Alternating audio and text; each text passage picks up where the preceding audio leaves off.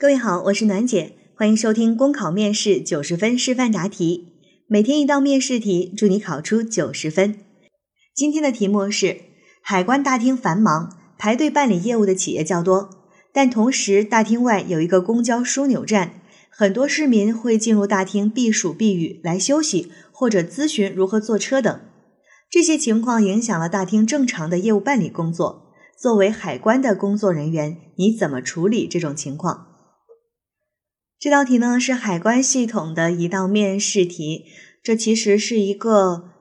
不算是应急处置啊，其实是一个解决具体问题的题，那就是在海关的大厅里面出现的一个状况。那我们看到这样的题目，它其实都是面临非常多的问题需要我们去解决的。我们比较紧急，就稍微紧急的问题，就是影响了大厅的一个正常的业务办理啊，人比较多这种情况下，那我们要做的第一件事情，当然就是要。维护好秩序，提高办事的效率，能够保证我们大厅能够有一个正常的业务办理这样的一个秩序。好，这是我们要解决的相对来讲比较紧急的一个问题。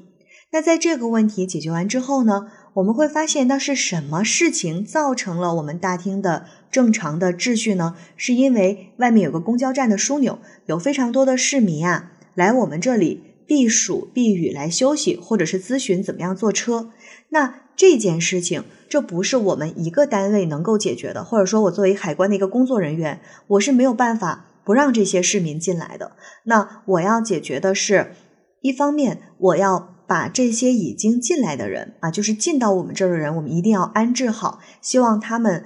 休息也好，避雨也好，不要影响到海关的一个正常工作。而另外一方面，其实我们就要做的是。和公交公司啊，和这个公交枢纽站，对吧？我们的道路交通管理部门去进行对接，是不是在这个公交站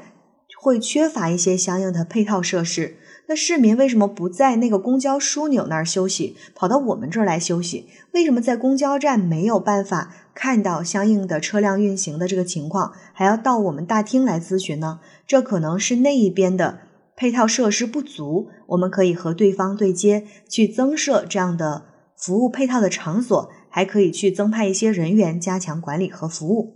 当然，所有所有的这一切建立的基础是我们是一心要为群众去提供好服务的。你不能够把任何一个群众赶出海关大厅，同时还要做好我们海关大厅的一个正常的业务工作。好的，考生现在开始答题。海关大厅如果需要处理过多的非业务的问题，就会影响到大厅的正常工作秩序。那么，我作为海关的工作人员，会从几个方面去着手处理这件事儿。首先，维护秩序，提高办事效率。我会安排引导人员维护好现场大厅的秩序，利用大厅的广播 LED 屏，及时报送当下的一个排号的进度，安抚好办理业务群众的情绪，加强对我们海关工作的理解。另外，也在队伍之间增设隔离的秩序维护警戒线，明确排队的秩序。同时，增派引导员对办事群众的资料进行预审，确保资料齐全、填写正确。还可以现场引导群众下载我们的掌上海关 APP，自助办理业务，减少群众排队的情况。我也会请示领导增设窗口，增派精干人员加强业务办理。窗口工作人员强化效率提升，加强微笑服务、一次性告知、限时办结制度的落实。其次，多措并举，解决乘车群众的难题。一是，在海关大厅设置引导人员，做好专人服务，说明大厅工作的重要性和特殊性，请各位群众安静休息。二是请示领导，能否开辟暂时无人使用的休息室，作为群众临时休息的场所，专区派专人管理。三是将这作为展示海关、了解海关的一个好渠道，向候车的市民宣传海关业务办理及宗旨服务范围，加强对海关的了解，树立海关的良好形象。再次标本兼治，避免再次发生。一方面从本单位做起。加速提高办理业务的效率，大力宣传推广互联网加海关的政务服务平台，让群众能够利用政务平台在家办理相关业务，让信息多跑路，群众少跑腿。继续深化海关业务办理的流程简化，压缩货物通关时间，推进通关一体化，把部分重复办理事项、重复提交材料进行剔除，共享部分业务信息。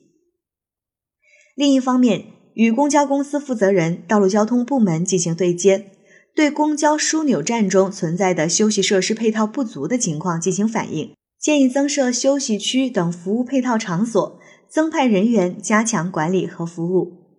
总之，我们要以群众需求为导向，想群众之所想，急群众之所急，切实解决群众在办事过程中遇到的难题，加强多部门间信息交流合作，反馈意见与建议，共同促进发展。考生答题完毕。